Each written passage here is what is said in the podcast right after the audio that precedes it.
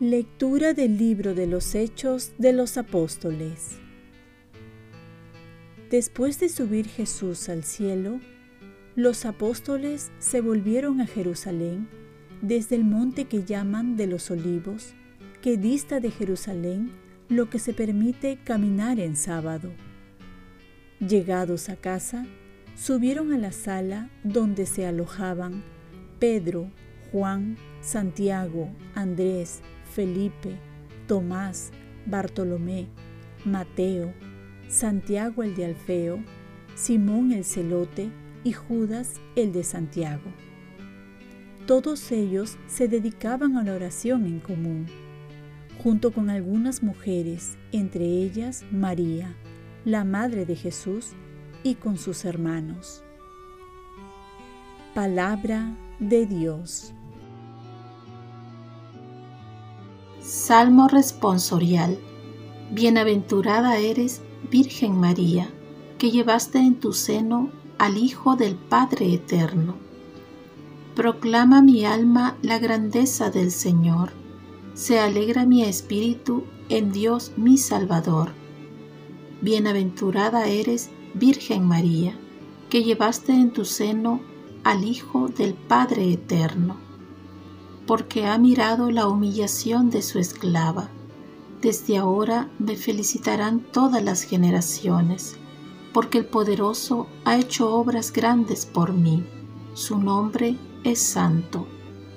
Bienaventurada eres, Virgen María, que llevaste en tu seno al Hijo del Padre Eterno. Y su misericordia llega a sus fieles de generación en generación. Él hace proezas con su brazo dispersa a los soberbios de corazón. Bienaventurada eres, Virgen María, que llevaste en tu seno al Hijo del Padre Eterno. Derriba del trono a los poderosos y enaltece a los humildes. A los hambrientos los colma de bienes y a los ricos los despide vacíos. Bienaventurada eres, Virgen María, que llevaste en tu seno al Hijo del Padre Eterno. Auxilia a Israel su siervo, acordándose de la misericordia, como lo había prometido a nuestros padres, en favor de Abraham y su descendencia por siempre. Bienaventurada eres, Virgen María, que llevaste en tu seno al Hijo del Padre Eterno. Lectura del Santo Evangelio según San Lucas.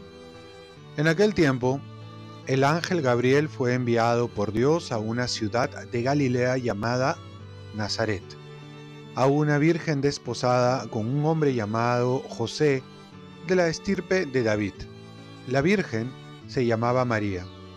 El ángel, entrando en su presencia, dijo, Alégrate, llena de gracia, el Señor está contigo.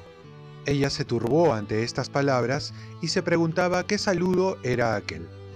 El ángel le dijo, No temas María, porque has encontrado gracia ante Dios. Concebirás en tu vientre y darás a luz un hijo, y le pondrás por nombre Jesús. Será grande, y se llamará Hijo del Altísimo. El Señor Dios le dará el trono de David, su padre. Reinará sobre la casa de Jacob para siempre, y su reino no tendrá fin. Y María dijo al ángel, ¿Cómo será eso, pues? no conozco a varón. El ángel le contestó, El Espíritu Santo vendrá sobre ti y la fuerza del Altísimo te cubrirá con su sombra. Por eso, el santo que va a nacer se llamará Hijo de Dios. Ahí tienes a tu pariente Isabel que, a pesar de su vejez, ha concebido un hijo y ya está de seis meses, la que llamaban estéril, porque para Dios nada hay imposible. María contestó, Aquí está la esclava del Señor hágase en mí según tu palabra. Y la dejó el ángel. Palabra del Señor. Paz y bien. El rosario es la temible arma que vence a los enemigos del alma. Hoy recordamos a la Virgen María en la advocación de Virgen del Rosario y nos debemos preguntar cómo está nuestra relación con nuestra Madre la Virgen María. El Evangelio nos recuerda la Anunciación, que es la participación de la Virgen María como corredentora de nuestra salvación. Por ello, también la Iglesia enseña a sus hijos la piadosa costumbre de la devoción a nuestra Madre la Virgen María con el rezo del Santo Rosario. Más allá de contarles el inicio de esta devoción, tenemos que hacer la experiencia de amar a la Virgen, para amar más y mejor a Jesús, ya que el rosario comprende contemplar los misterios de Jesús en compañía de la Virgen, quien estuvo en los momentos más cruciales de su Hijo, desde la encarnación hasta la crucifixión. El papel del rosario es unirnos a Jesús en sus misterios con los Ave Marías. Jesús nos dejó a su madre porque ella sabe muy bien cómo conducirnos al Hijo en un camino corto y rápido. Hay muchos testimonios que confirman cómo el rosario ha cambiado la vida. Ha sido un instrumento para que Dios dé a conocer sus favores y sus bendiciones, medio para conseguir la paz, para amar más a Jesús por María. ¿Cómo no se va a alegrar Jesús si cuando se hace un cumplido una madre, el Hijo siempre se alegra?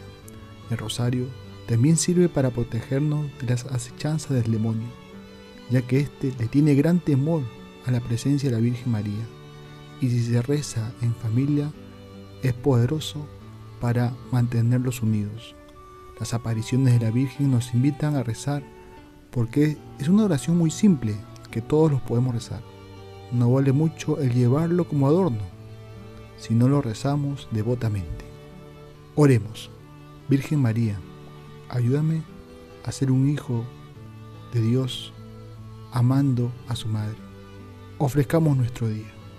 Dios Padre nuestro, yo te ofrezco toda mi jornada en unión con el corazón de tu Hijo Jesucristo, que siga ofreciéndose a ti en la Eucaristía para la salvación del mundo.